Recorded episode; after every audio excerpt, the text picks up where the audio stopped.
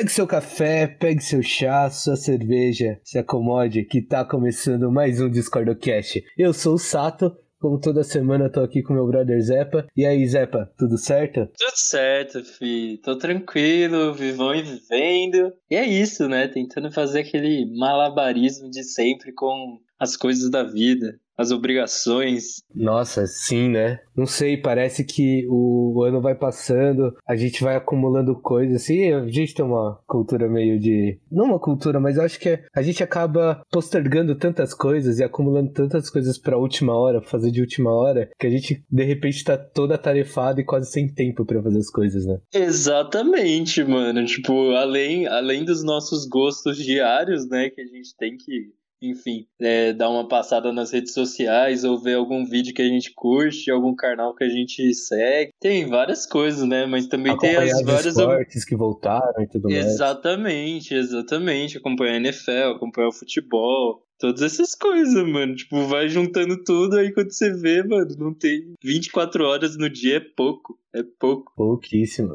e hoje, para completar a mesa, temos aqui, recebendo pela primeira vez no DiscordoCast, o André. E aí, André, tudo certo? Opa, bom dia, gente. Boa noite, gente, no caso. Tudo bom? Sim, sim, tá tudo certo. Tamo sim, tamo sim. Perfeito. E André vai responder essa perguntinha aqui. Quem é você pedindo um café? Bom, eu sou o André, sou historiador, apreciador de toalhas e pé no saco nas horas vagas. E na hora de pedir o café, eu sou aquele que pede pra adicionar um tequinho de dreyer junto, que é pra acordar bem, né?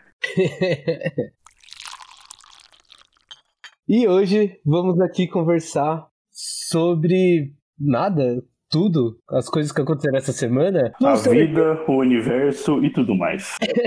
é, então.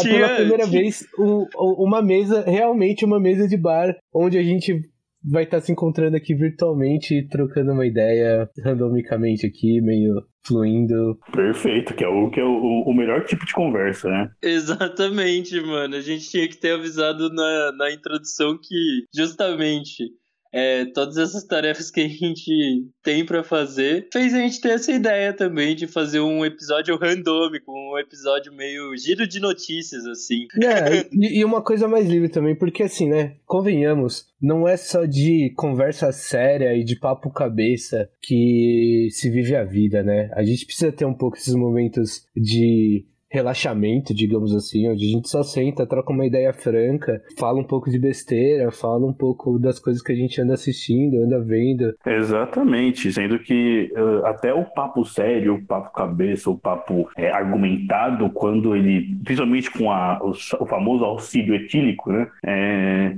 o, esse tipo de papo ele tem uma capacidade de ser lúdico por si só que é maravilhoso.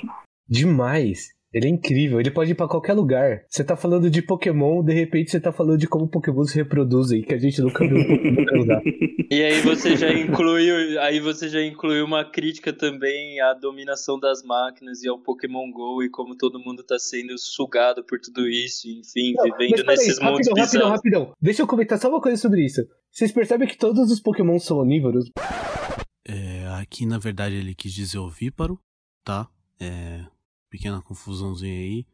É, vamos seguir. Porque assim, todos eles botam ovo. Então, um cavalo, tipo, uma pônita. Uma pônita é um cavalo. E ela bota ovo. Porque todos os Pokémon nascem de ovos.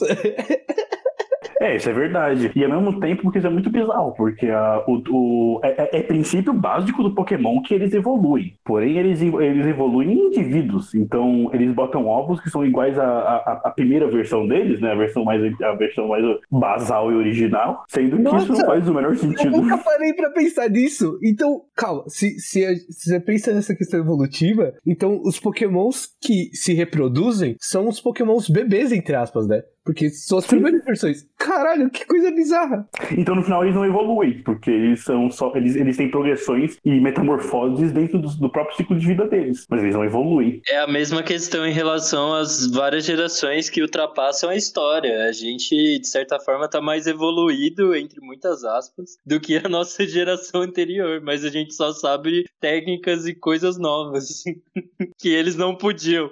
Isso, isso aí é culpa de uma visão, dessa visão bizarra de evolução que a gente tem, que gente aprende na vida, que é essa do macaco que vira homem, naquela clássica imagenzinha da progressão. Porque é tipo, o princípio básico da teoria evolutiva é indivíduos não evoluem, grupos evoluem. E aí, um, de repente, um Pokémon evolui. E, mano, isso seria também uma leitura errada? Tipo, é muito simplista em relação à teoria evolutiva do Darwin. Uma teoria, uma visão o quê? Desculpe. Mano, essa visão evolucionista que a gente tem, sabe? Tipo, até de modernismo, assim, tipo, essa visão que a história defende muito e aplica até nos seus conceitos, assim, como uma maneira até meio ideológica de definir, tipo, ah, o período moderno, o período contemporâneo. Enfim, mais desses exemplos, né? Mas, tipo, essa cultura que tem em volta sobre a palavra evolucionismo é o entendimento simplista sobre a teoria do Darwin, não? Sim, inclusive uma teoria, uma versão simplista que é que grande parte da culpa é, são dos próprios darwinistas do século XIX,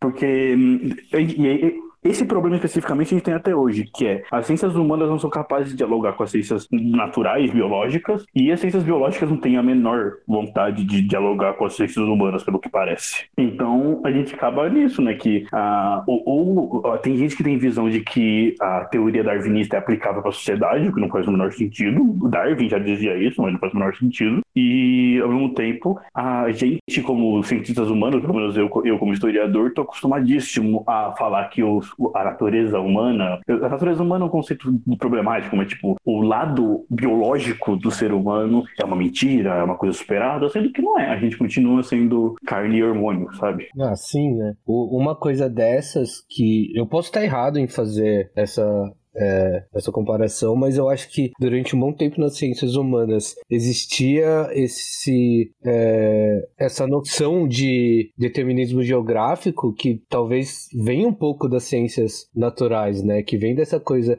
evolucionistas que depende do ambiente que. Porque, assim, se eu for pensando nas adaptações que, que as espécies animais e tanto, tanto animais quanto os vegetais foram fazendo durante seu, seu período de vida e etc., até o que a gente conhece hoje, dependeu muito do, do ambiente onde eles estavam, né? O exemplo, sei lá, camelo conseguia acumular aquele tanto de água na corcova dele por viver num ambiente extremamente seco.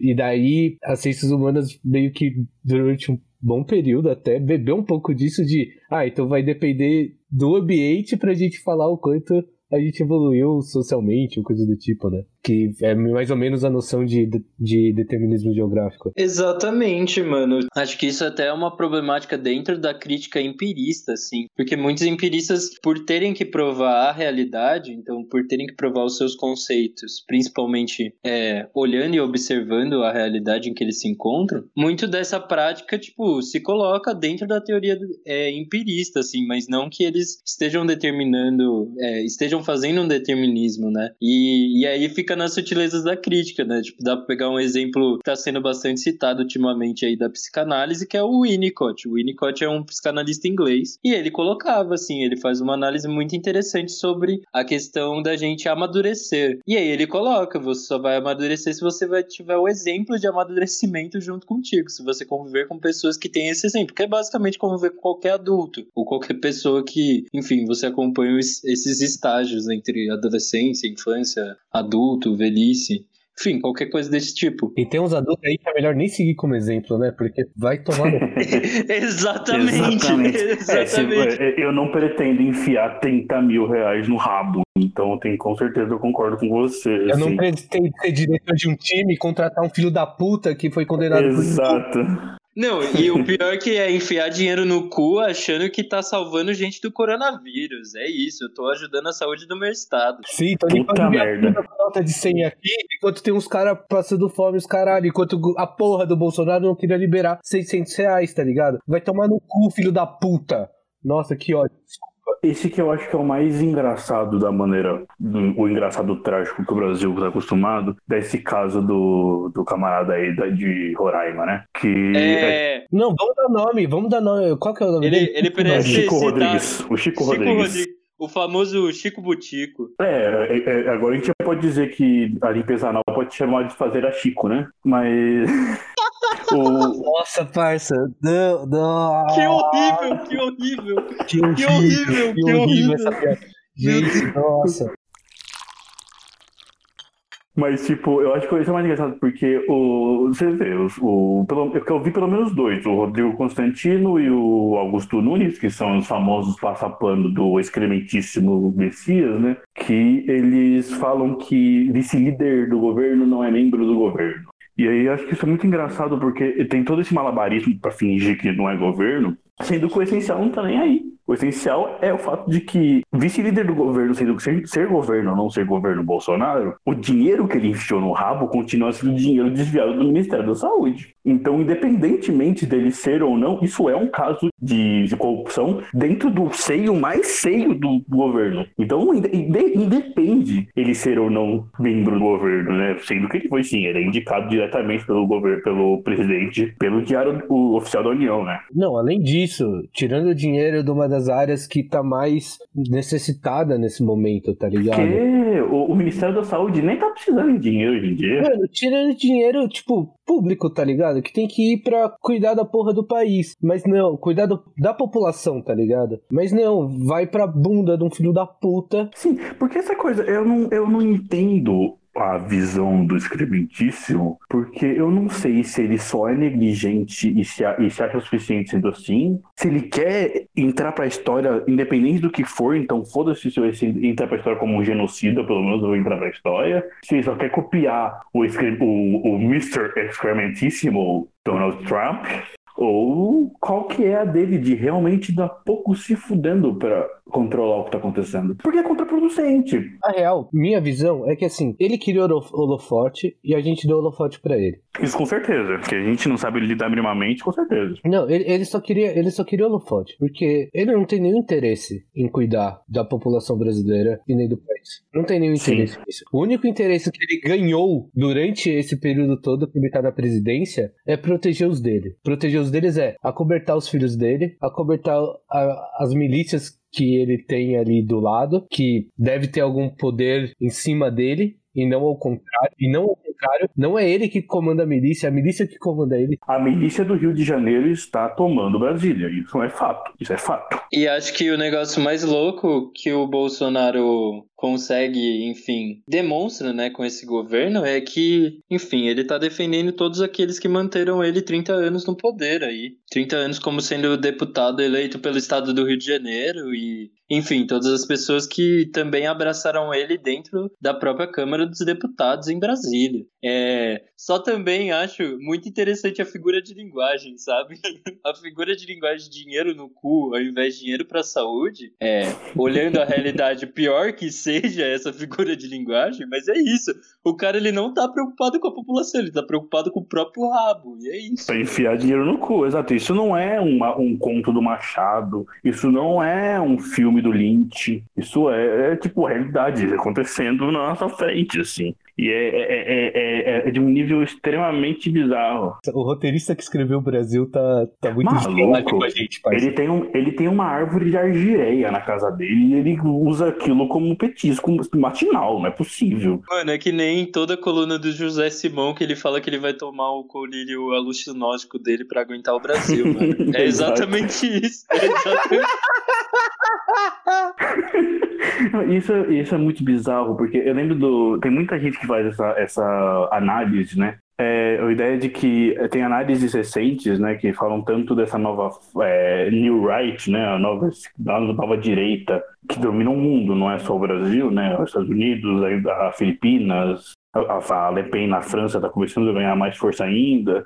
Essa nova direita, ela não é simplesmente contra a Revolução de 17, ela é, uma, ele é essencialmente contra a Revolução de 1789. Eles são contra a modernidade. Eles são contra uh, o, o, o, básico, eles são feudais mesmo, assim. E no Brasil isso acabou se reproduzindo em redes que não é simplesmente contra a não revolução, porque a gente não teve uma revolução que acabou com a ditadura, né? Não é a revolução de, 80, de 85 não existe. Mas eles são contra a, revolução de 30. Eles querem voltar para o mais básico de política trambiqueira que existe na história do Brasil, que é a República Velha. Tem uma galera que é real ignorante, tá ligado? Tipo, não é ignorante, não tô falando, tipo, ignorante do sentido pejorativo. É ignorante porque não tem acesso a essas informações, não tem o conhecimento necessário para avaliar essas coisas e acaba caindo nessas narrativas todas que a gente comentou em vários episódios aqui no, no Discord Cast. É, o que acontece é o seguinte: eles conseguem atrair, pela narrativa que eles constroem, uma falsa ideia de progressismo, que de progressista não tem nada, porque é tudo um bando de conservador. Não, não é nem progressismo, é antissistema, né? Porque não é nem questão de progresso, é uma questão de ser contra o que está acontecendo, né? Exato, exato. E é muito doido, mano, perceber que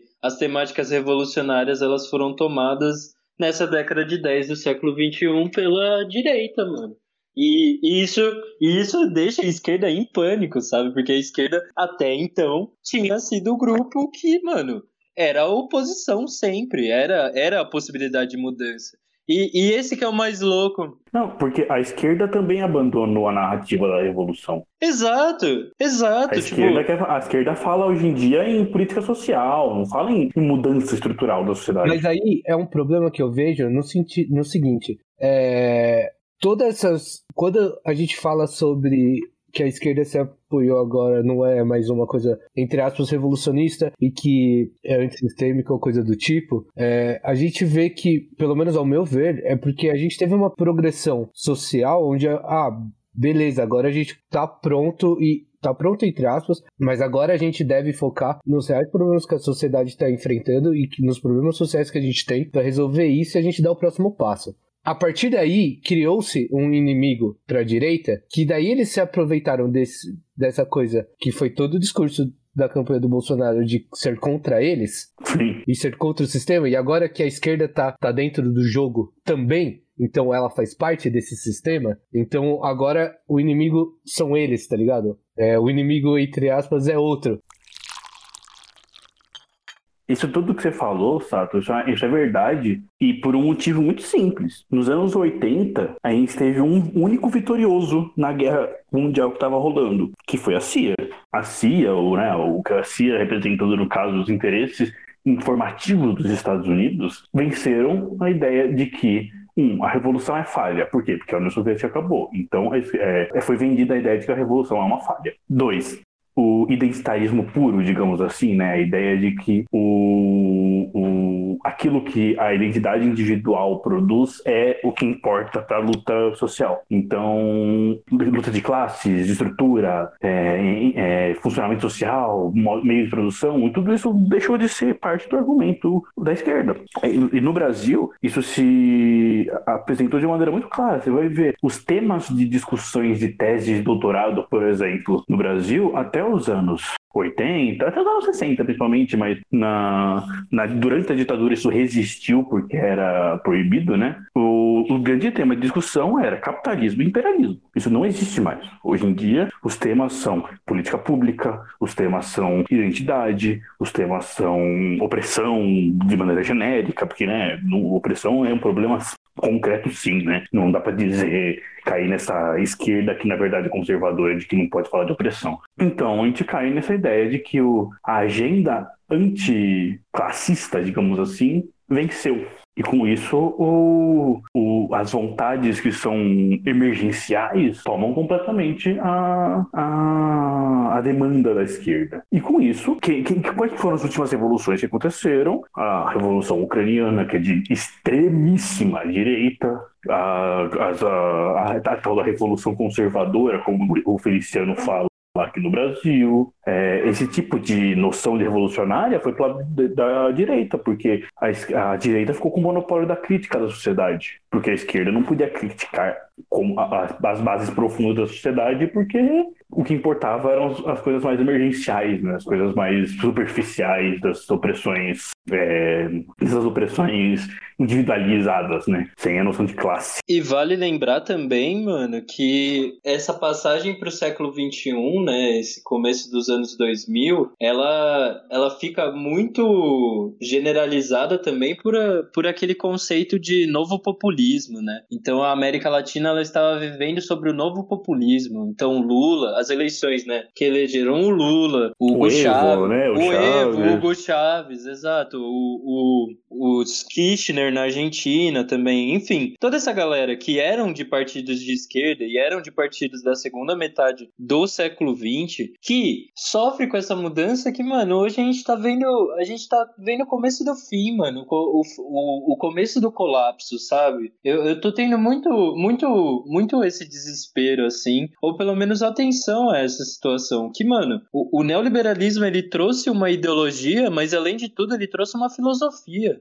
de como, de como lidar com o próprio sistema, sabe? E, e isso gerou, em todo esse processo de subjetivação, e aqui cabe o momento citei Foucault, porque, mano, a pessoa ela, ela não vive mais para si, ela vive para participar de algo e ela subjetiva tudo. Eu acho que isso é um processo até humano e aí a gente poderia até colocar na, na nossa biologia, né, como algo da nossa natureza, assim. O nosso convívio social, a gente acaba subjetivando algumas coisas, só que no entanto, subjetivando não pelo nosso prazer, não realmente por um conhecimento da gente, por um autoconhecimento, mas sim para fazer os favores que o sistema coloca pra gente. Então a gente tá sobre uma égide uma gama de diversos comandos, sejam eles religiosos, sejam eles políticos, é, sejam eles financeiros, que, enfim, não possibilitam que a gente entenda e compreenda e realmente valorize a nossa individualidade. Porque se a gente valoriza, mano, a gente cai para diversas críticas, toda a mesquinhez que existe do próprio sistema, colocando e apontando, mano, você tá sendo mesquinho, porque você não tá pensando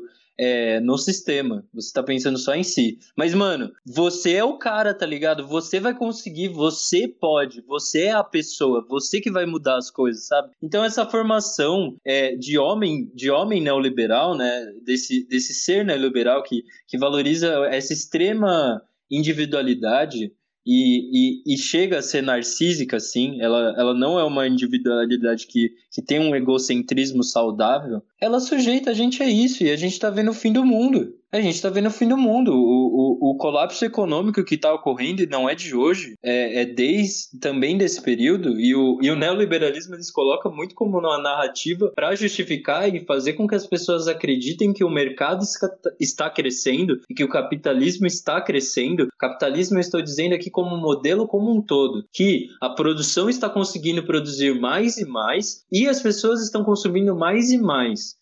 Não é isso que está acontecendo, não é isso que está acontecendo há muito tempo. Enfim, a gente continua nessa ideia de financiarização e de globalização que o neoliberalismo traz. Então a gente tem que financiar as pessoas, a gente tem que financiar a classe C no governo do PT, a gente tem que dar dinheiro para essas pessoas para que elas acreditem que elas estão tendo poder de consumo. E, dessa forma, terem uma ideia de que estão ascendendo de classe social. Só que, tipo, numa visão de classe social completamente destruída.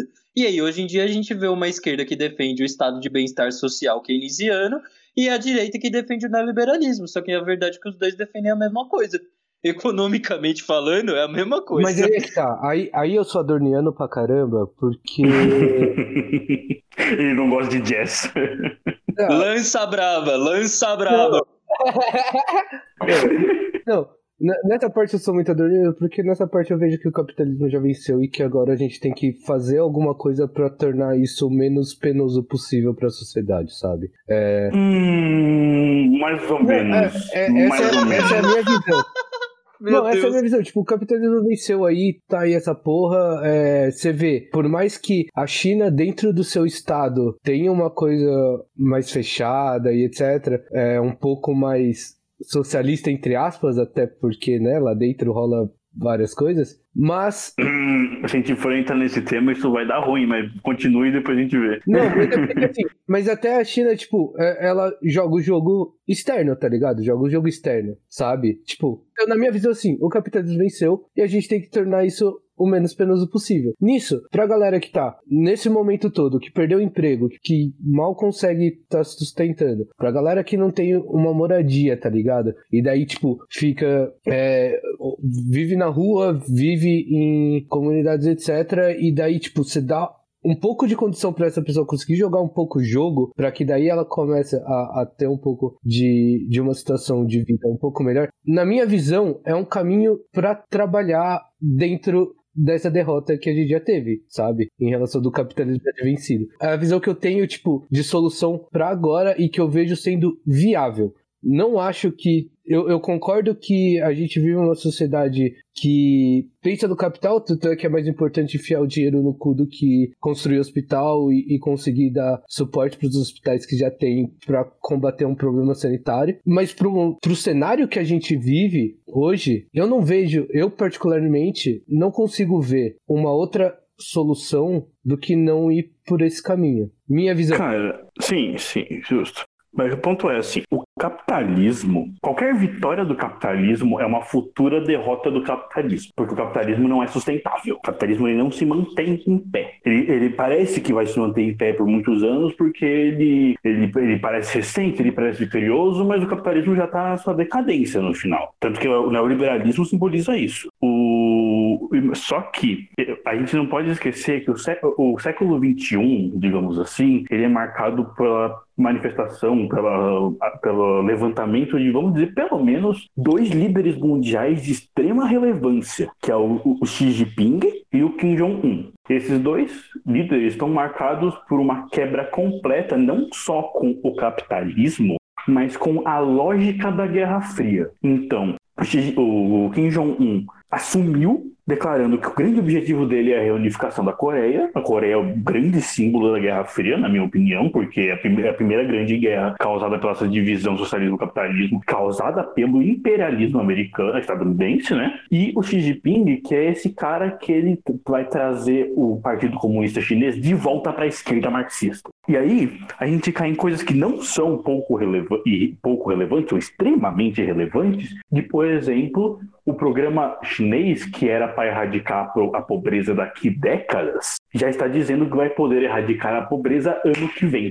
Nos anos 90, a China tinha 90 milhões, menos, acho um pouco, de pessoas abaixo da linha da pobreza. Atualmente são 5,5. É uma diminuição abrupta e cada vez menor de quantidade de pessoas na pobreza, digamos assim, na China. E a China, né, o, esse, esse movimento mar, marcado pela reascensão da China, que tem, claro, tem influência da, do que os marxistas chamam de reconstru, reconstrução capitalista com o Deng Xiaoping, que eu acho um pouco forte dizer isso, mas né, o, a China, sabendo jogar o jogo do mundo, fez com que a Ásia voltasse para o centro do sistema os Estados Unidos está caindo, está quebrando. Trump é Sim, exato, disso. Mas ela sabe jogar o jogo, entende? Tipo, ela ainda, por mais assim, que ela tenha suas políticas internas, ela tenha lá suas políticas internas e tudo mais, e daí, tipo, eu não sei muito das políticas internas da China para poder opinar sobre como funcionam as coisas lá, até porque a China é um país bem fechado em relação a várias coisas. É menos do jogar... que a mídia, é menos do que a mídia ocidental quer passar, sabia? Não, sim, mas mesmo assim, ela sabe jogar o jogo externo. E ela joga muito bem. Com certeza. Com ela certeza. joga bem pra caramba. Tanto é que ela, se ela quiser, ela, assim, se ela quiser, daqui a um tempo, se, se for entrar só pelo viés econômico, tipo, a China vai, consegue a China já consegue bater de frente com os Estados Unidos e daqui a pouco ela supera. Continua com certeza. progressão, sabe? Com certeza. A China vai, vai ser a potência mundial. Não é dúvida, não há dúvida sobre isso. Eu concordo com isso, mas assim, ela sabe jogar o jogo externo, ela sabe jogar o jogo do capitalismo. E daí, é, é essa visão que eu tenho assim, em relação a precisamos saber jogar o jogo. E daí a gente precisa dar um pouco. Não tem agora como a gente, tipo, entre aspas, fechar o Brasil e bota várias aspas nisso, tá, gente? Mas, tipo, tentar seguir os, os passos que a China deu, até porque a gente vive uma outra realidade. Sim. Então a gente tentar resolver os problemas aqui e, e tentar sanar as coisas aqui do jeito que a gente encontra, porque realmente não, não dá pra gente falar, ah, vamos seguir todos esses passos aqui que vai dar certo. Não, não vai, é outra realidade. Inclusive, é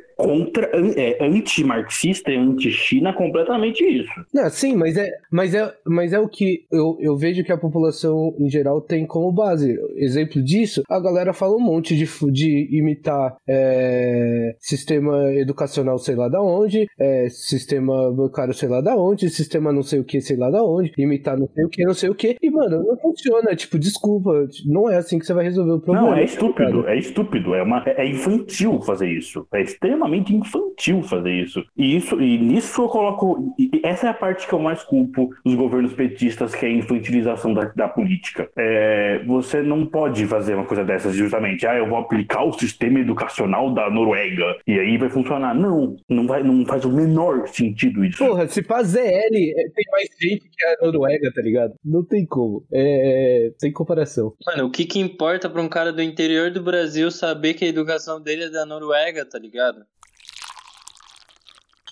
Mas é isso, são discursos políticos que se encaixam perfeitamente na lógica de globalização e financiarização. Tipo, é um discurso neoliberal e o governo do PT foi uma grande quebra com toda a luta social que ele tinha feito durante as décadas de 80 e 90. Enfim, hoje a gente fica e percebe toda essa mágoa que existe, sabe? Tipo, eu sou uma pessoa muito nova, então, tipo, eu de fato não vivia é, o movimento social petista, sabe? Eu vi, eu nasci e praticamente o PT foi eleito. Então, são visões muito diferentes, assim, pensar na, na situação de adultos hoje em dia que tem essa quebra gigantesca com o partido, né? E, e, enfim, o resultado que se deu quando eles assumiram o poder. A primeira eleição que eu votei também já era 2010 já. Hum, é a mesma coisa que eu. Foi uma tristeza absoluta. Eu já não, já não tinha mais, é, tipo, não, não vivenciei politicamente tudo isso, assim. Sou bem novo, relativamente, assim, falando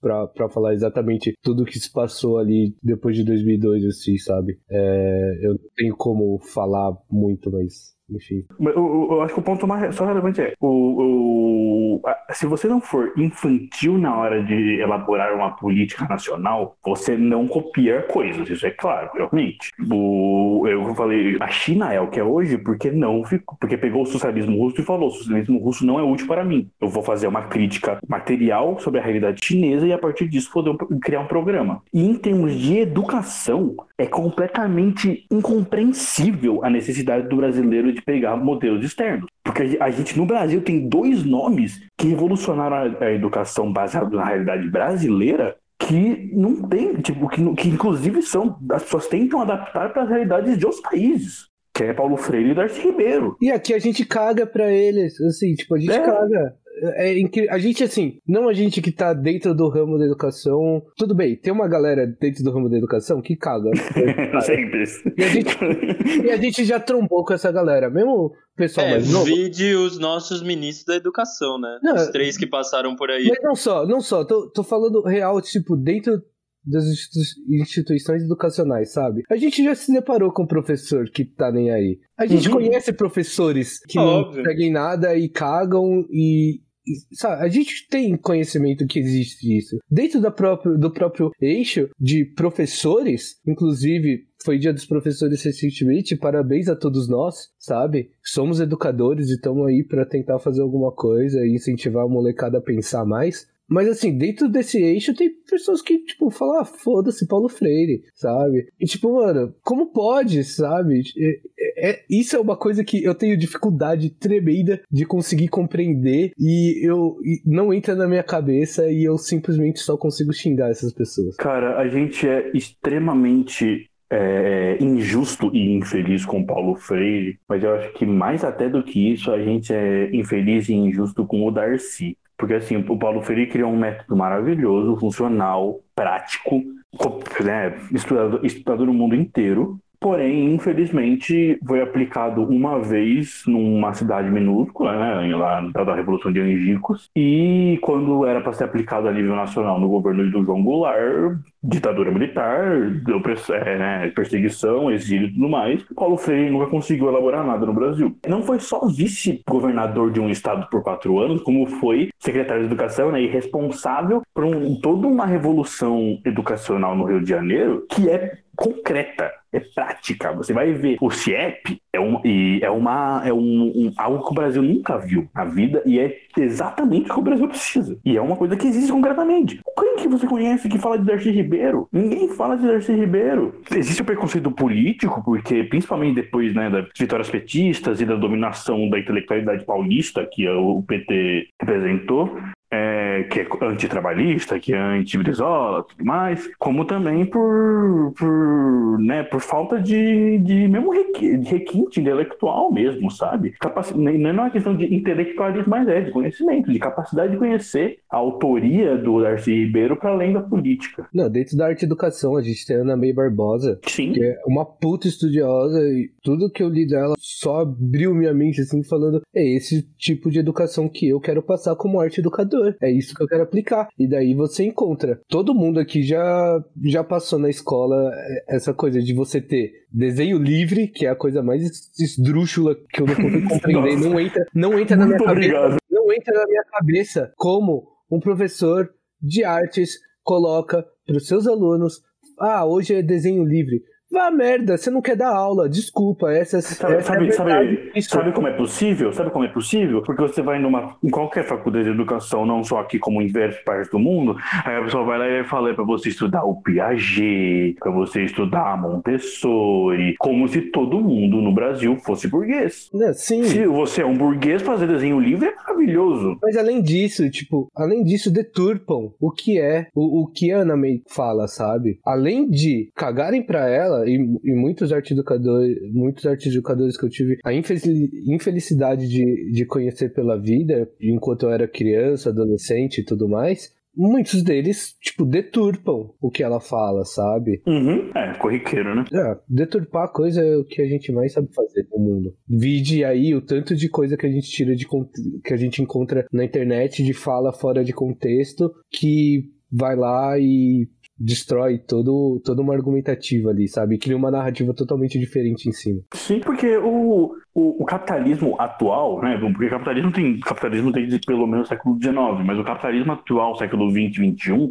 tem como eixo central a distorção midiática. Por quê? Por um, um motivo muito simples. Porque o capitalismo precisava derrubar o inimigo dele, que é o socialismo. Quem nunca ouviu falar de que comunista come criança e tudo mais? Isso é, é, é, é o, a semente de toda essa noção esdrúxula que a gente tem de informação hoje em dia no, dentro do sistema, que foda-se a realidade material. O que importa é a representação criada. Falando nisso, eu queria abrir aqui, ó, Salles, vai tomar no seu cu, seu cuzão do caralho. Nossa, por favor, seu, seu playboyzinho do Partido Novo, caralho. Você e o, o, o excrementíssimo presidente da República, o, o playboyzíssimo ministro da, da do, do, do, nem do meio ambiente, né? Ministro da queimada, né? E o nem é mais ministro, mas eu gostaria de mandar um especial, vai tomar no seu cu, vai se lascar, desgraçado do, do, do nome de, tem, até o nome dele é nazista, desse desgraçado do Alba, esse desgraçado do Alba Albra Weintraub, Weintraub, Weintraub,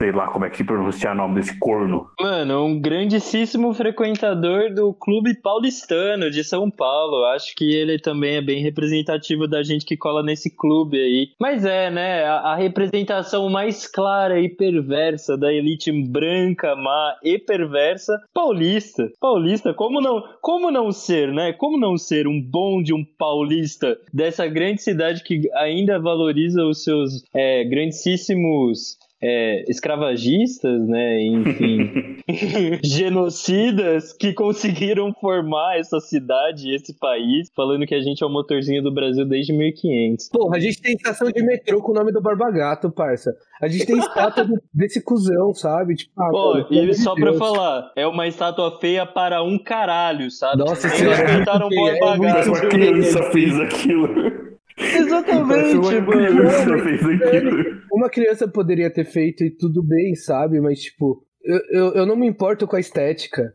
dela. De verdade, a estética dela não, não me atinge. O que me atinge é, tipo, a representação que aquilo tá tendo, sabe? A gente tem como herói essa galera, tio. Não, tem que quebrar essas imagens. Já chega. Isso é muito louco. Eu acho que esse, esse tema é muito louco. Inclusive, eu tô tentando, eu tô desenvolvendo uma tese de mestrado justamente nesse, nesse tema. Já tô conversando com os professores aqui de São Paulo, né? Por favor, quando tiver mais vamos falar sobre isso exatamente. Por favor, vamos marcar um episódio sobre isso.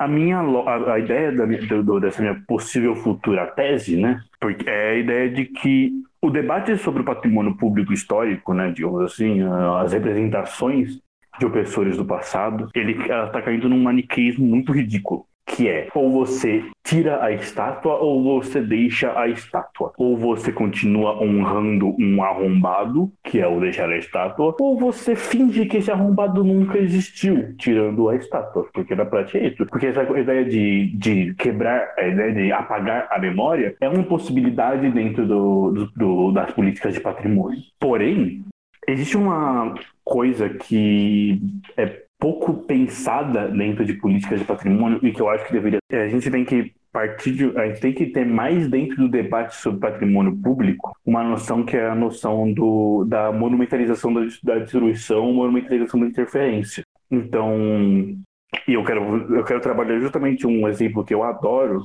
que é uma estátua, uma não, todo um espaço monumental, né, monumento dentro da ideia de monumento como mnemose, como memória, é no Paraguai. O Paraguai tem uma praça em Assunção mesmo, na capital, que é a Praça dos Desaparecidos que é uma homenagem aos, aos, que se fuderam basicamente na ditadura do Stroessner e que dentro dela existia uma estátua do ditador, do Alfon Afonso Alfredo, nunca lembro, Stroessner. E é, tinha essa ideia de tirar a estátua do Stroessner de lá, porque o Stroessner foi um, ditador, um sanguinário, um genocida, um pedófilo, tudo isso é verdade. Tudo isso é, é, é estritamente verdade necessário de ser pontuado. Porém, o peso do Stroessner na história do Paraguai tem que ser sempre lembrado, sempre é, um ponto fixo de pensamento para repensar a democracia paraguaia. Então, o que, que eles fizeram com, nessa Praça dos Desaparecidos? Eles pegaram a estátua do Stroessner, meteram um bloco de concreto duas, três vezes mais pesado que essa estátua em cima desse, dessa estátua e deixaram lá o bloco de concreto com a estátua quebrada o, o monumento deixou de ser um monumento a Stroessner e se tornou um monumento ao repúdio a Stroessner. E, e, e aí eu, eu, brinco que isso é, não necessariamente essa deve ser a política específica, mas eu sempre brinco que a, a melhor política pro Borba Gato não é tirar o Borba Gato, é pegar o Borba Gato e enterrar ele com a cabeça no chão. Então, é, esse é um ponto que eu queria chegar, de que assim, o problema não é a estátua em si, é o porquê ela tá lá e o que ela tá representando ali porque ela tá ali com uma imagem de herói. É, sim, com certeza. Um exemplo muito bom que a gente tem disso aqui em São Paulo, de colocar um outro significado e colocar aquilo como memória, é o Memorial da Resistência, lá na Júlio Prestes. Sim, sim, o doicode lá. Cara, aquilo é, é fundamental e eu acho que tinha que ser obrigação de toda escola levar seus estudantes lá para eles terem contato e um, um pouco de contato para tentar imaginar, mesmo que for um pouco, o que foi todo o sofrimento durante a ditadura que a gente passou por aqui. Porque a gente não sabe. A gente tem hoje toda uma juventude que se apagou da história a ditadura, ou se apagou o sofrimento, que foi tudo isso. A gente não tem memória sobre isso. A gente tem pouquíssimas memórias sobre isso. A gente tem pouquíssimos museus falando sobre isso. Que eu saiba, que eu tenho contato, é só o Memorial da Resistência. Eu não sei se em algum outro lugar do país existe algum museu ou algum espaço destinado a falar sobre isso, abordar essa temática. Por quê? A gente tem a política de. Ai, qual que é o nome? Quando perdoa todos os, os crimes. Anistia. Anistia. Tem a lei da anistia, que... Um dos maiores crimes da, da democratização, para passar a liga de passagem. Sim, muito. E assim, por conta de lei de anistia, a gente tem pouca memória sobre isso. E a maioria da memória que a gente tem sobre esse tema, e é um problema que o, o a Alemanha também tem com a questão do Holocausto, é a espetacularização do tema. Não adianta a gente demonstrar que toda, toda, toda a, a sanguinolência desse momento, todo o crime desse momento, se for por espetáculo. Tem que ser, ela tem que ser essencialmente reflexiva, né? Ela tem que ser essencialmente é, pedagógica, no, no, no mais profundo na mais profunda noção do conceito de pedagogia. Tem que sair capaz de ensinar né, dentro dessa lógica clichê de que não, não pode acontecer de novo, então a história é responsável por compreender, por compreender e divulgar, né? E eu acho que tem que ter é, visitação a esses lugares e é, sempre assim, sabe? Uma coisa dessa que, que o André falou, lá, se eu não me engano, na Polônia e em vários outros lugares ali onde tiveram centros de concentrações e de extermínio, eles foram mantidos justamente para manter essa memória e falar: olha o que a gente fez, sabe? E a gente não tem. Olha o que a gente fez. Entra, na, entra no Memorial da Resistência. A última sala lá ainda tá da mesma, da mesma maneira como quando eu fui a última vez, que é uma rosa no centro da, da no centro da cela. E vários headsets para você ouvir depoimentos de pessoas que estavam lá presas ou de parentes que, de pessoas que sumiram depois que foram para lá. Cara, aquilo é pesadíssimo. E é esse sentimento que a gente precisa ter. De falar, caralho, olha o que a gente fez, olha o que aconteceu na nossa história. Exato, mano, de criação de uma representatividade, né? Porque isso, isso é muito doido, mano, porque as gerações que nascem na redemocratização, elas não têm nenhuma memória direta com a ditadura militar. Essa memória é muito baseada nas pessoas que viveram e essa pessoa convive com essas pessoas. E essas pessoas também que eram os pais, eles viveram em momentos da adolescência, da infância, enfim, da juventude, em que você não consegue ter uma percepção real, assim, de fato, de tudo que está rolando. E nunca dá para ter uma percepção real de tudo que está rolando. Porque, in, in, infelizmente, somos únicos.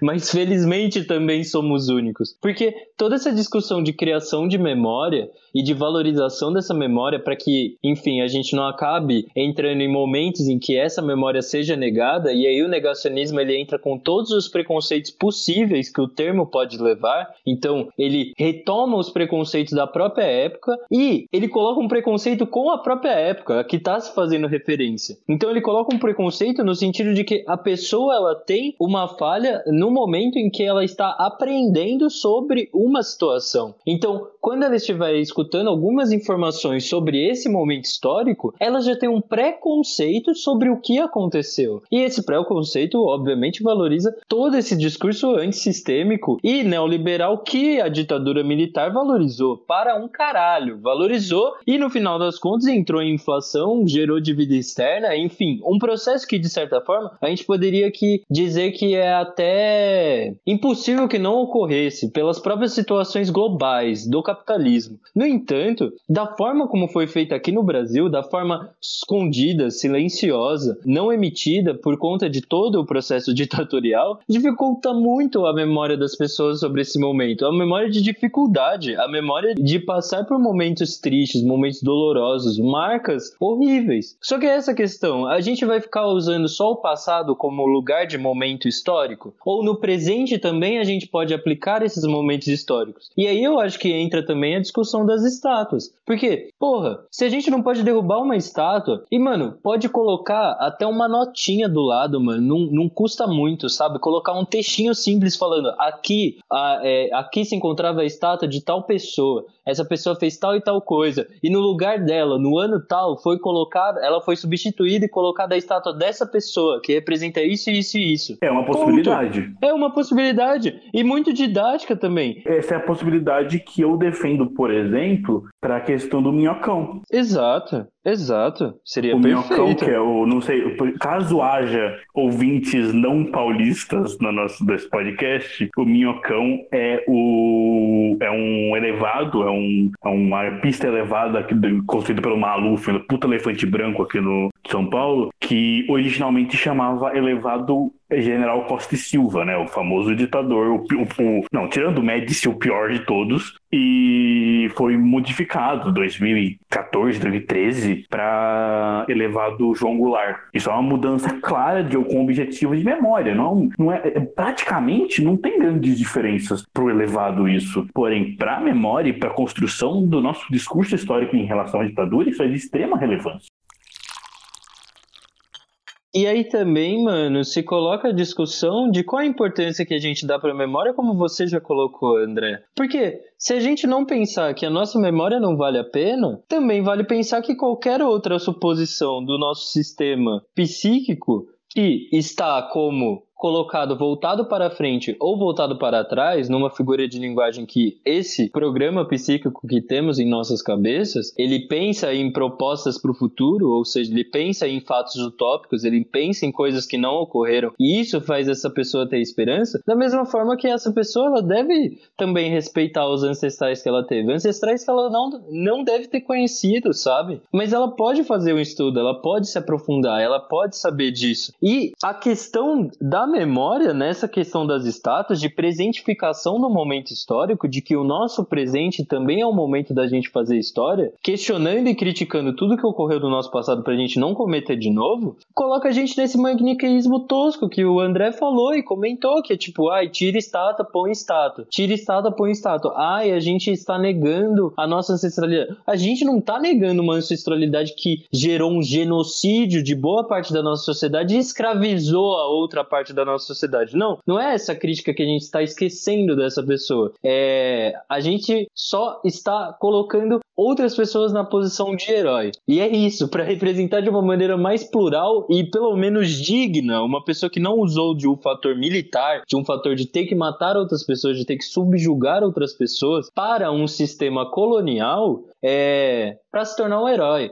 E aí também coloca essa visão do Brasil, de que a gente mantém-se num colonialismo. A gente se mantém nessa visão É, a colonial gente é de que. colonizado pra caralho. Exato, a gente precisa de sistema educacional da Noruega para fazer uma educação de qualidade. Sendo que os caras daqui a gente não valoriza, sabe? Tipo, mano. E, e percebe, percebe. O, o, o exemplo do Memorial da, Resi- da Resistência que o Sato trouxe, que é muito bom. O exemplo dos campos de concentração na Polônia. os o exemplo da Praça dos Aparecidos no Paraguai. Todos eles partem de um pressuposto básico, que é a gente não apaga o trauma. Porque trauma apagado, isso é Freud puro. Trauma apagado, vai lá pra frente. Tem vários morais públicos no México e eu não vou lembrar o nome do artista agora, me perdoa, mas fugiu o nome. Mas. É, acho que deve ser o. Oliveira? É, o Diego Rivera. Ou o Francisco Orozco, ou o Siqueiras. O, eu, tenho, eu tenho um exemplo que eu gosto muito. É, infelizmente, nem nunca pude é, presenciar, porque está um pouco longe, e não pretendo usar no meu, na, minha possível tese de mestrado, porque eu não tenho a menor capacidade de aprender mandarim. Mas em Nanquim, na China, existe um, uma praça que é, um, para mim, um, um, assim, uma pérola do, do exemplo da relação que a gente tem que ter com o trauma histórico, que é a Nanquim, famosa por ter rolado uma guerra desganhenta na cidade, os ingleses invadiram para colonizar e cometeram genocídios bizarros. A gente adora falar que Mao Tse Tung matou não sei quantos milhões, sendo que só na guerra, de, no- na guerra do ópio, por exemplo, morreu milhões de chineses. Mas, mas continuando, em Nanquim rolou esse genocídio. O governo chinês, pós-revolução, claro, é, o que, que ele fez com Nanquim? Tem uma praça no centro da cidade que ela tem chão de vidro. Então você olha para baixo e o que está debaixo da terra é visível. E o que está debaixo da terra? Ossadas. Diversas ossadas de jovens assassinados pelo exército bri- britânico. Ai, porque isso é muito traumatizante, ai, porque isso é muito mórbido, ai, porque isso é muito problemático. Como é que você vai deixar no centro de uma cidade de relevância econômica como Nanquim um, um, um monte de esqueleto à mostra? Sim, porque o trauma histórico ele não pode ser sublevado mesmo, ele não pode ser, ser introduzido, né, negado, introduzido para o inconsciente como ah, uma coisa triste que a gente tem que virar a página. Não. Porque justamente como é, é Freud puro, trauma é, esquecido vai dar ruim lá na frente. Exato, todo tipo de problema que você tenta contornar não trabalhando e não é, lutando contra esse problema, ou seja, problematizando o problema, ou criticando, fazendo, entrando nessa treta, sabe, de, de lutar contra o problema, nunca vai ser resolvido, mano. E ele vai te cobrar. Ele vai te cobrar em algum momento. Vai, vai cobrar e normalmente para terceiro mundo quando cobra não é muito bom não. Isso Não. é tudo porque a gente ia fazer um episódio mais leve, né? Nem fudendo, de leve não tem nada. Mano, de leve o Olha bar. quem se chamar. O bar não conhece o que é coisa leve, mano. Ainda mais, mano, começando o dia com café e dreyer. É, não, só pra falar pra galera que, que não, sei lá, que, que não tá acostumada muito a isso e tudo mais, essas são muitas conversas que a gente acaba tendo no bar, né? É, obviamente que a gente fala besteira também, etc, em alguns momentos, mas normalmente a gente acaba falando um pouco sobre o mundo, um pouco não, a gente acaba abordando mais sobre o mundo e etc, porque é uma preocupação nossa, né? A gente acaba se preocupando bastante, assim, em relação à nossa sociedade, às nossas vivências, a gente todos aqui vivemos o, o âmbito acadêmico, né, e o âmbito educacional. Então, são assuntos que, que acabam sendo no nosso cotidiano, por mais que a gente muitas vezes tenta fugir, até para manter um pouco uma sanidade mental durante esse período todo, porque a gente vive um período de pandemia onde é tudo muito incerto, é tudo muito perigoso, muita gente morrendo e, e a gente acaba sendo tocado por isso, né? E a gente acaba abordando muito esses assuntos. Mesmo antes da pandemia acontecer, é, era o tipo de conversa que normalmente a gente tinha em nossas rodas sociais, né? Pô, E para aproveitar que você falou de pandemia, queria dar um anúncio aqui, principalmente pro o Corona. Se você estiver ouvindo, velho, deu, deu pra caralho. Pode, pode vazar. A piada já perdeu a graça. Ninguém aguenta mais. Vai embora, pelo amor de Deus. Não, é. Já cansou, já cansou. Já, já cansou, cansou. pra Tá caralho. aí, fim de ano tá aí. Cara, falando nisso, fim de ano é, é uma época que normalmente, tipo, eu me reúno com meus amigos e etc. A gente, sei lá, acaba fazendo uma festa em algum lugar, é, não indo pra, pra festas e etc. A gente acaba, tipo, reunindo uma galera na casa de alguém etc. Tipo, tem aquele momento de celebração com as pessoas íntimas, o que a gente gosta. E, cara, esse é o primeiro final de ano desde que eu comecei a até essa coisa de me reunir com meus amigos que eu não sei o que eu vou fazer, que eu, tá tudo muito incerto. Porque a vontade que eu tenho é me reunir com, com o pessoal e, e tá aí tomando uma cerveja, etc. E dando risada e comemorando, celebrando e torcendo por um ano, por um, pelo outro ano a gente conseguir fazer as coisas que a gente almeja e tudo mais. Esse ano eu não faço ideia do que vai acontecer essa virada de ano. E Isso é bem triste. nossa, demais, demais. Eu tô aqui cogitando umas coisas assim, tipo, de, de tentar reunir umas pessoas que eu sei que estão aí fazendo isolamento certinho e etc, mas o medo fica muito grande. E aproveitando que eu tô falando isso, tipo, pesa um pouco também, sabe? Pensar em, em fazer isso. Porque, não sei, me dá um senso de culpa, né? De estar tá pensando em me reunir com, obviamente, tomando todos os cuidados e com pessoas que eu sei que estão fazendo isolamento social certinho, que estão se cuidando, que estão evitando todas as coisas que a gente precisa evitar, de sair muito, de encontrar as pessoas e tudo mais. Mas mesmo assim, dá um medo, né? Principalmente porque a gente tem que. A gente não pode ignorar é, as pessoas que são próximas da gente, né? Aquilo que a gente estava conversando antes de gravar mesmo. O, é, em questão de culpa individual, é muito fácil relevar, é muito fácil é, tentar anular a questão da culpa individual, porque realmente a culpa individual não deveria ser o centro da discussão. Porém, pessoas lidam com você diretamente. né? Se não tiver, se mesmo se você não tiver família em casa, você pede comida na porra do aplicativo, eu tenho certeza. Então você, de alguma maneira, vai ter contato com pessoas com que você pode propagar o vírus. Então, se você não quiser ser é, socialmente amplo na sua análise se você deve fazer ou não, seja pelo menos na sua microesfera de universo individual, você está atingindo pessoas. E assim, o Tamarindo, o Atila Tamarindo lá, pode não entender porra nenhuma de economia, como ele provou nesse último vídeo que ele fez, e Amarindo. Porém, se infelizmente de vírus ele entende. Infelizmente não, né? Felizmente ele, de vírus ele entende, então isso sim, ouçam o Atila nisso, não ouçam o Atila em relação a livre mercado, porque ele fala bosta desse tema. Mas escutem quando as pessoas falam, fique, quando um especialista fala fique em casa, é verdade. Não é frescuragem, não. Realmente foi bem triste escutar o Atila falando de economia, mano. Eu que concordar com o André. Eu não sei, eu não, eu não vi esse último vídeo porque. Ah, eu, eu, eu optei nas últimas semanas a não, a não entrar tanto em contato muito pra, pra me proteger mentalmente, sabe? Porque a, a gente acaba muitas vezes indo buscar informação e, e se informar porque a gente precisa fazer isso, né? Mas ultimamente tem me fazendo meio mal, assim, eu preferi, tipo, deixa eu ficar um pouquinho longe, pegar as informações necessárias para viver minha vida e, e, e, fazer as coisas que eu preciso fazer e, e, ter um pouco de ciência do que tá acontecendo no mundo, mas deixa eu ficar um, me reservar um pouco e me proteger um pouco mentalmente, porque, porque senão fica, sei lá, e entrar em parafuso. Sanidade mental é importante, jovem revolucionário. Sempre, sempre importante.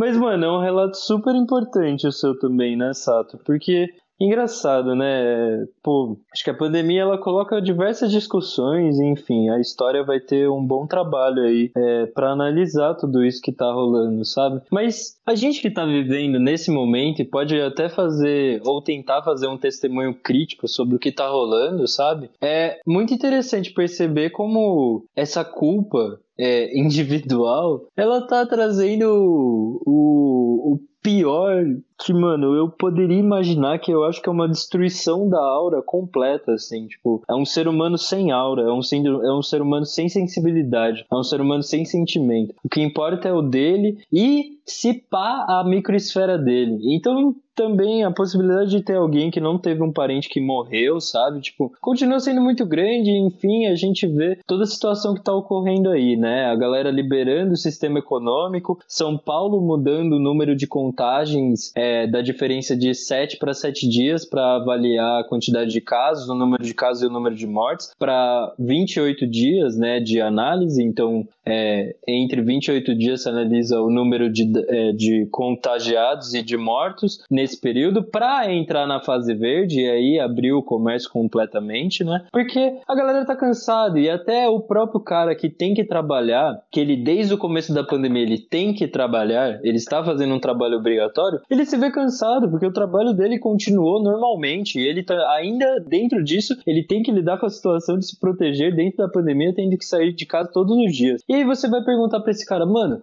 por que, que eu tô em casa com as minhas crianças, tenho um, um feriado, um final de semana, como que eu não vou na praia? Se todo mundo tá indo, se eu tô tendo que sair de casa todos os dias, se eu sou um trabalhador essencial, sabe? Então, tipo, a crítica social nesse momento, ela também deve ser pensada. E não a crítica como um, um modelo de negação. Porque esse é o grande problema atual que a gente tá vendo também. De crítica pela crítica. De crítica sem fatores materiais, sem fatores sociais, sem fatores culturais, sem fatores até econômicos, quando tá falando de economia, sabe? E aí a gente vê até o próprio Atila, coitado. Ele é usado como exemplo negativo, mas ele é uma ótima pessoa e ajudou muito, muito, muito na sua divulgação do YouTube, muito pelo seu trabalho nas redes sociais, sabe? E acho que também aqui é válido, só fazendo um parêntese para minha fala anterior, que eu queria deixar a indicação aqui é, de um site sobre ditadura, chamado Memórias da Ditadura, que é feito por um historiador, que ele recolhe diversos trabalhos acadêmicos sobre a ditadura militar militar. É, então vale a pena, se chama Memórias da Ditadura. É incrível, é incrível, é incrível. É um site muito completo. Para aproveitar, então, só também,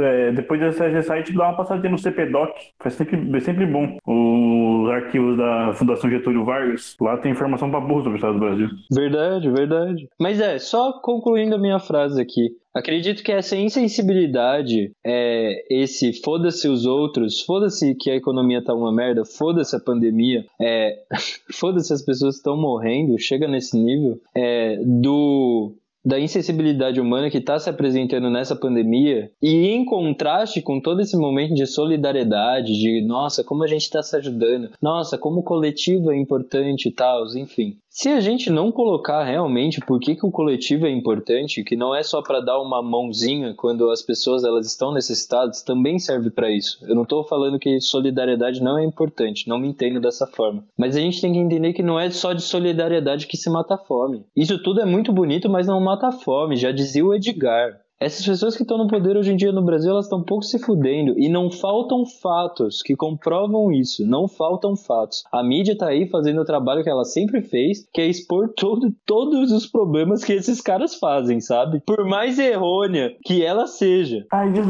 desculpa, Zé, desculpa que por mais falha que ela seja, mas eu preciso falar isso, per perdão. É, esquerda fala. brasileira, esquerda brasileira, puta que pariu. Não é porque a Globo é contra o Bolsonaro que ela passou a ser uma mídia decente. E o Felipe Neto também não. E o Felipe Neto também não. Então parem de achar que agora o Jornal Nacional lacra pra caralho, porque eles ainda estão apoiando o Paulo Guedes. Então, se você é de esquerda e apoia a Globo, pau no seu com todo respeito. Exato, mano. Você não deixa de ser um grande keynesianista. E nada contra o Keynes.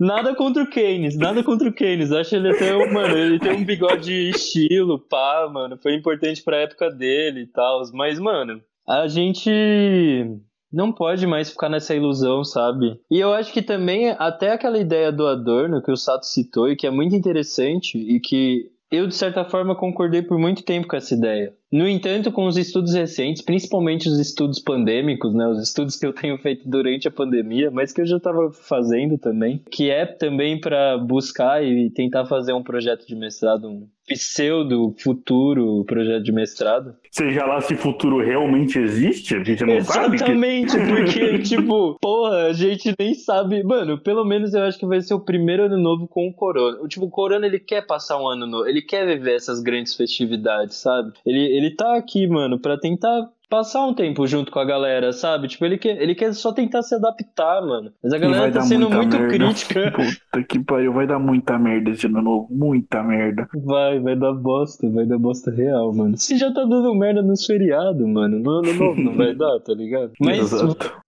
Voltando à ideia do Adorno de que o capitalismo venceu e, e, e, que a gente tem que encontrar formas de tentar fazer com que ele seja menos opressor, é, acho positiva e negativa ao mesmo tempo, né? Porque, querendo ou não, se a gente pegar a crítica dos conservadores e principalmente a crítica antissistema que os conservadores fazem hoje, é justamente isso, assim. Só que num processo de aceitação. Então eles são antissistema político, no entanto, o econômico eles sabem que vai muito bem. E a gente deve aceitar isso e tomar isso como base para que a gente faça um político melhor, um sistema político melhor. Sendo que não há o um entendimento de que esses dois poderes eles vivem e nascem entrelaçados. O capitalismo ele nasce entrelaçado com o poder político. E isso a gente pode recuperar desde as cidades desde as cidades pequenas, italianas, das cidades-estados italianas do século XVI, desde o século XVII, na, na, nos Países Baixos, na Bélgica, na região que hoje é a Bélgica e que hoje é a Holanda. É fácil, é só a gente pesquisar. E aí a gente chega num nível em que a gente tem a possibilidade de tanta informação, mas essa informação perturba a gente. E aí eu acho o relato do Sato maravilhoso nesse momento, assim, de tipo, mano, eu não consigo ver. E não é só o Sato, muitas pessoas estão nessa situação, sabe? Tipo, muitas pessoas estão nessa situação. Eu não quero mais acompanhar a informação porque, mano, isso tá me transtornando, sabe? Porque a crise econômica, né? A crise econômica virou crise política, que virou crise moral, que virou crise representativa, que virou crise é, sanitária, que virou crise puta que pariu. É, porque aqui no Brasil não é só crise sanitária, né? Tipo, aqui no Brasil. É uma uma é a crise. Não é só, não é só no Brasil, obviamente, mas tipo. É o nosso tem, contexto. É, é, é, o contexto mundial, sim. Mas assim, é, a gente tem um problema sanitário gigantesco, a gente tem um problema político, filho da puta pra caralho, que tá aí há muito tempo e é, e é sempre porrada na cara, tipo, já deixou de ser tapa na cara há muito tempo e tá virando cada vez uma agressão. Né, é, tá virando cada vez mais uma agressão cada vez mais pesada, sabe? E, cara, e tudo bem. E sabe, tipo, se você não tá acompanhando muito e se você tá, tá se afastando um pouco disso porque tá te fazendo mal, tudo bem também, sabe? Tipo, faz parte. Eu acho que a gente precisa, às vezes, dar uma afastada de certas coisas que nos fazem mal pra gente conseguir produzir alguma coisa, sabe? Eu vi, eu tava ouvindo a, a conversa do João Gordo com o D2 esses dias. E, e o D2 falou, cara, eu precisei me afastar um pouco disso porque eu tava entrando em pane, assim. E daí eu fui produzir um, um, um CD falando um pouco mais sobre empatia, falando um pouco mais sobre umas coisas um pouco mais positivas, porque, porque tava foda sabe? E, e, eu, eu ouvindo aqui, eu falei, cara, é exatamente isso, sabe? Às vezes a gente precisa se afastar um pouco pra gente se manter bem, sabe? Porque se a gente sucumbir agora, o mundo já tá uma merda. E se a gente não, não ter força para lutar, continuar lutando, vai só piorar, sabe? Então é importante também você ter esse momento mais reservado para continuar seguindo a, as lutas diárias que a gente tem, não só pela sobrevivência dentro da sociedade, mas essa luta que a gente tem para tentar mudar a sociedade. É por isso que a gente tem que saber se endurecer, só que nunca perdendo a ternura. Com certeza. Porque se a gente ficar mantendo um pensamento crítico que pensa justamente o nosso contexto, aonde a gente vive, as pessoas com as quais a gente convive, as situações pelas quais a gente passa, a gente vai conseguir, pelo menos, ter um vislumbramento. Não falo nem de, de reais conquistas, assim, mas é sempre bom ter um vislumbre para ter esperança, né? E a partir da esperança conseguir fazer uma mudança de verdade mas de mudança para um melhor, para uma melhor situação. Então, pensamento crítico não entendam xingar muito no Twitter. Isso não é pensamento crítico, isso não ajuda ninguém. Nem a pessoa que você está criticando, porque ela só vai achar que é uma grande violência com um monte de gente criticando ela, quando na verdade você está muito ali mais para dar um conselho, sabe? E não um conselho ofensivo, sabe? Nem um conselho de eu sei tudo, mas um conselho da sua visão, e não custa nada também expor isso. Tipo, é a minha visão, é o meu mundo. Enfim, acho que poderia te ajudar. Ah, sim, é aquela fala famosa, né? Sempre que você for pensar em xingar no Twitter, sempre se lembre. Se não tem preço, o produto é você. Nunca se esqueça disso. Dilema das redes! Bom, gente, depois dessa conversa toda, que poderia se estender aqui por horas, porque sempre é muito gostoso trocar ideia, tanto com o Zepa quanto com o André. E se der corda, vai. Nossa, e se der corda, a gente fica aqui, o, o bruto desse episódio acaba ficando com 3, 4, 5 horas, porque é o tempo que normalmente a gente ficaria no bar. Vai ficar gigantesco, mano, vai ficar gigantesco. A gente precisaria de um bar. A gente precisaria de um bar pra esse Precisaria. Ai, que saudade.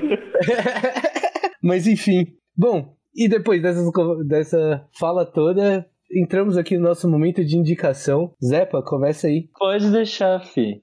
Acho que esse episódio, como a gente falou de muita coisa, mas principalmente sobre política e Brasil, acho que vale aqui a indicação de um clássico, né? De um autor que foi citado ao longo desse episódio, que é o Darcy Ribeiro. Gigante, grande. E é, né? Citar o clássico do Darcy Ribeiro, que é O Povo Brasileiro, a Formação e o Sentido do Brasil. Esse livro é foda. Mano, Esse livro simplesmente, é foda. simplesmente um marco na história acadêmica do Brasil, assim. E, e que deveria fazer parte da história do Brasil também. Esse livro vale muito a pena. É, poderia ser uma segunda constituição nossa, assim, tipo, todo mundo deveria ler um pouco, tipo, o povo brasileiro, para entender pelo menos as problemáticas antropológicas que rolam aqui e muitas outras. Mas Fica aí a indicação para quem quiser ler, quem tiver tendo tempo nessa pandemia, porque é um livro grosso, é um livro cabeça, é difícil sim. E se fosse fácil não ia ter graça, mas ele é muito didático. É difícil porque ele aborda temas difíceis, mas a didática e a escrita do Darcy Ribeiro ela é muito boa. Ela é muito boa e ela é muito próxima. Ela é muito próxima da pessoa, assim, do leitor. Então é super possível.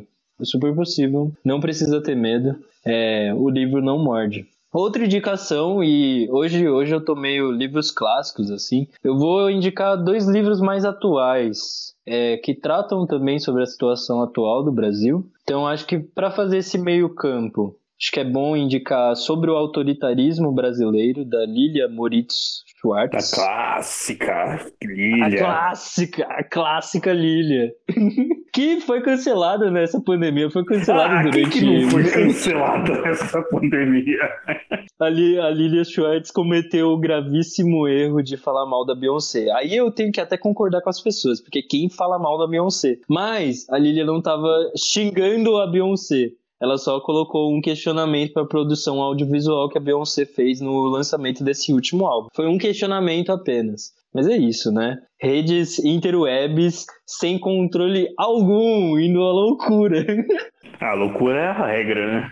Exato. O caos, o caos é a ordem, mano. O caos é a ordem atual. Esse livro é muito bom.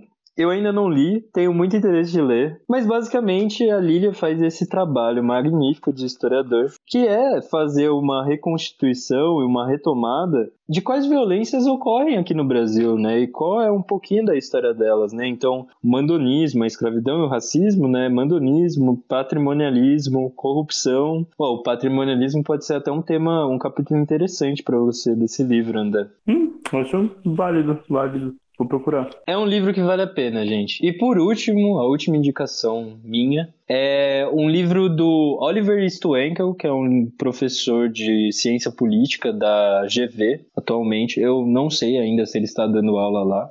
Mas quando ele escreveu esse livro, ele era professor da GV. E o livro se chama O Mundo Pós-Ocidental em que ele coloca essa questão das potências emergentes e a nova ordem global. Então ele estava muito localizado naquela época que os BRICS estavam voando, bem após a crise de 2008, em que é, o mundo velho, né, enfim, as grandes potências antigas, né, os Estados Unidos, a, a União Europeia como um todo, é, se encontravam em uma crise catastrófica. É, de hipoteca subprime, etc., e endividamento em bancos, e a grande saída foi globalizar o sistema e financiar suas empresas em outros países. Então, o contexto chinês atual ele se encontra muito presente nesse livro. É, eu tenho as minhas críticas da China. Eu, eu, eu, eu concordo que ela possivelmente será uma potência ela será a primeira potência, mas eu discordo que os Estados Unidos caia tanto, assim, no entendimento de que, tipo, ah, a China vai dominar, os Estados Unidos não vai ser mais nada.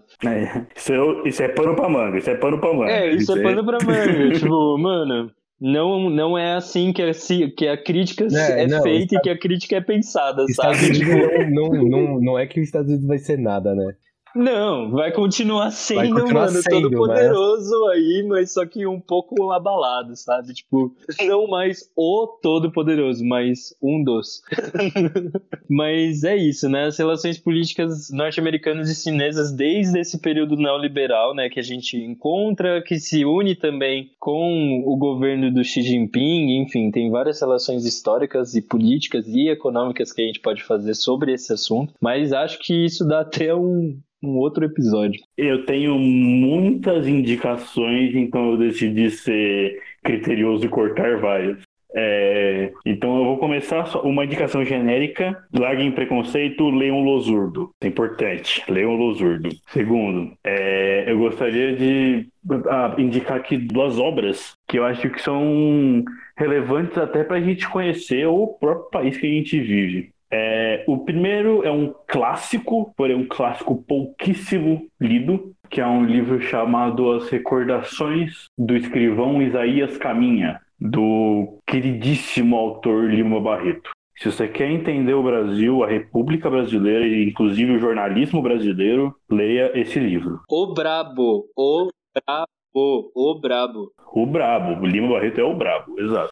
E aí, para aproveitar, uma coisa mais comum para o pessoal que não é tão ávido da leitura, é sempre bom recomendar um filme. Assistam uma animação que chama Uma História de Amor e Fúria, do Bolognese. Putz, é incrível esse filme. Puta filme do caralho. Puta filme do caralho. Sobre a história do Brasil e sobre como a história do Brasil existe uma constante de opressão, basicamente.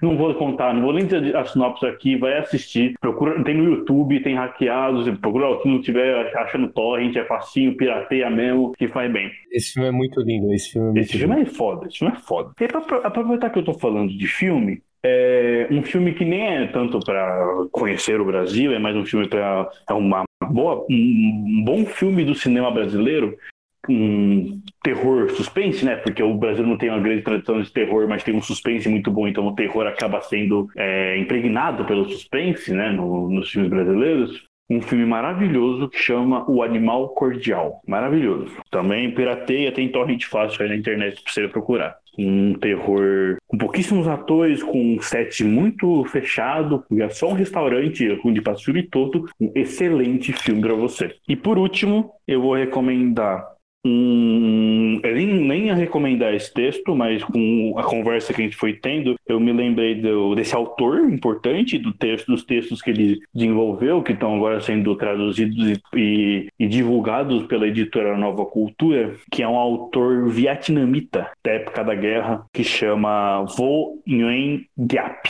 Giap, G-I-A-P. Ele tem um livro muito bom que eu acabei de, de, de ler, estou ainda na reflexão, pretendo ler parte de novo, que chama O Armamento das Massas Revolucionárias. Ele é o general que vai ganhar a Guerra do Vietnã e vai falar sobre como o materialismo dialético é a origem da vitória do exército vietnamita.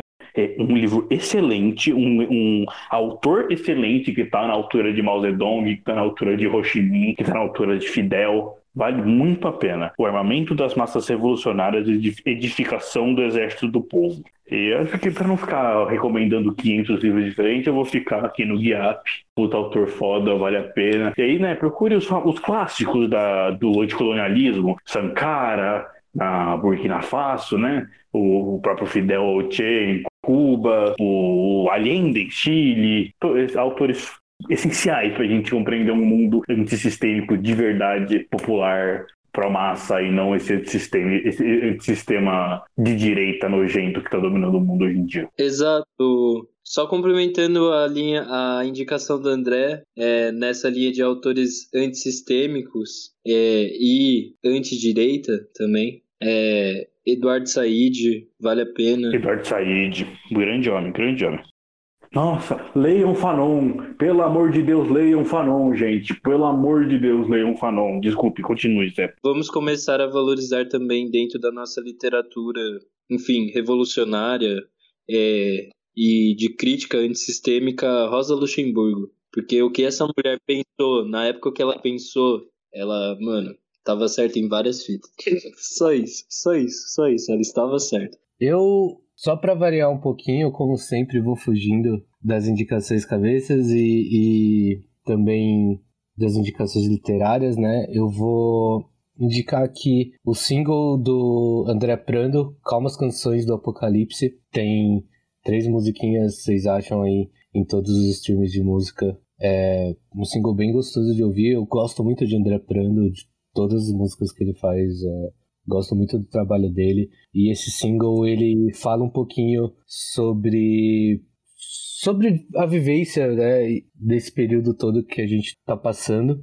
Vou também indicar uma série brasileira incrível disponível na Netflix que é Bom Dia Verônica, que fala sobre violência contra a mulher. É, putz, essa série, sério, é incrível, mas ela dá gatilhos extremamente fortes, então assistam um pouco bem da cabeça e se você não tiver estômago para ver algumas coisas fortes, por favor, não vejam a série. Outra e a última indicação que eu vou fazer é extremamente fora de tudo para você dar uma relaxada para aquela galera que nunca que tem vontade, mas nunca ousou começar a assistir One Piece ou acompanhar One Piece. porque não tem tempo na vida para fazer isso, porque até acabar acabou a vida.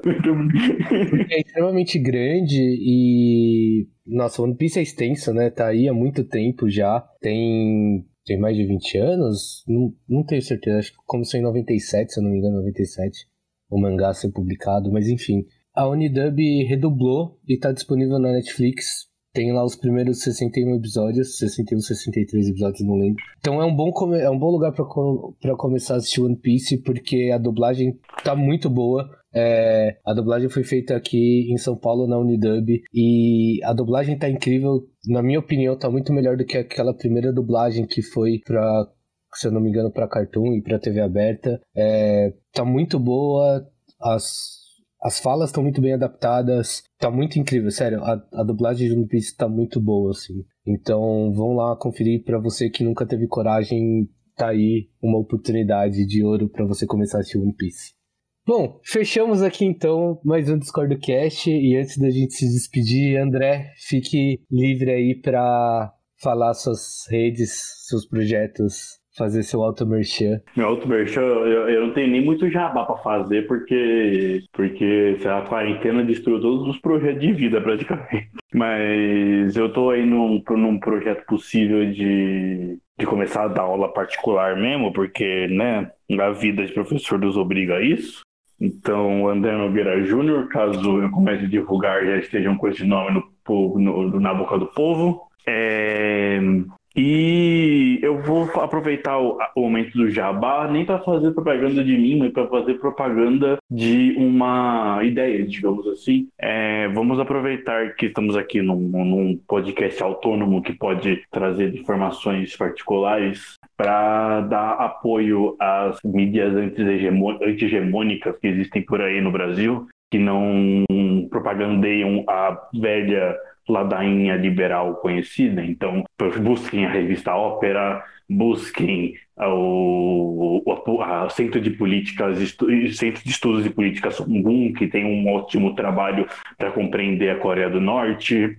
É, busquem Elia Jabur, Jonas, Jones Manuel, todo esse povo que está aí tentando desenvolver um, um, trabalho que tem muitos, muitos, muitos problemas a serem apontados, claro, mas são a vanguarda de excelência da intelectualidade brasileira e por isso não são intelectualistas. E por, por fim, Ouçam o Discord do Cast, porque eles estão fazendo um trabalho muito legal aqui, um trabalho de, de, de realmente tentar juntar o, o, vontade artística com divulgação de ideias que são relevantes. E fujam, por, por mais que seja contraditório, isso que eu vou acabar de, acabar de falar, porque eu tô num podcast de um, de um podcast paulista, fujam da, da, de só o, o, a produção intelectual e midiática que existe em São Paulo. O Brasil é muito grande Tem muita coisa a se compreender para além da intelectualidade paulistana. É, fugir desse rio, desse eixo Rio-São Paulo, né? Caraca, que palavras mais bonitas, mano. Sim, sim. É louco, nem. Mano, nem vou falar nada. Beijo, tchau.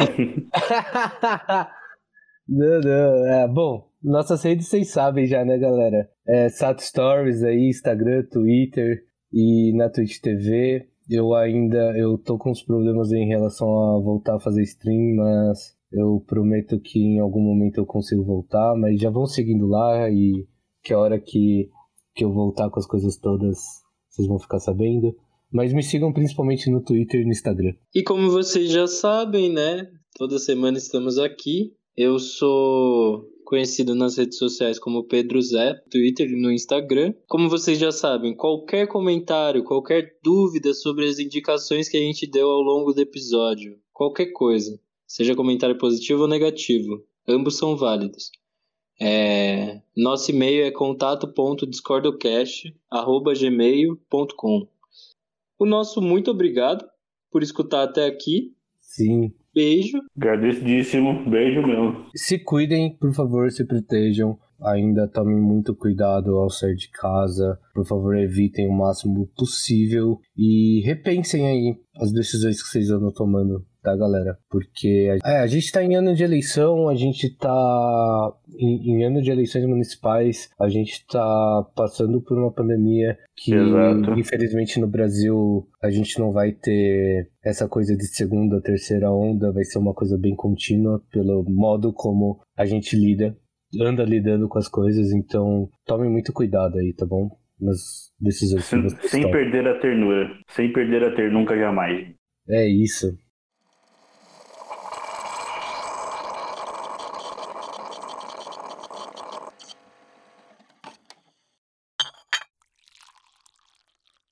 Esse podcast é produzido e apresentado pelo Bruno Sato e pelo Pedro Zepa, e editado pelo Ivan Sato. Muito obrigado por ouvir e até o próximo.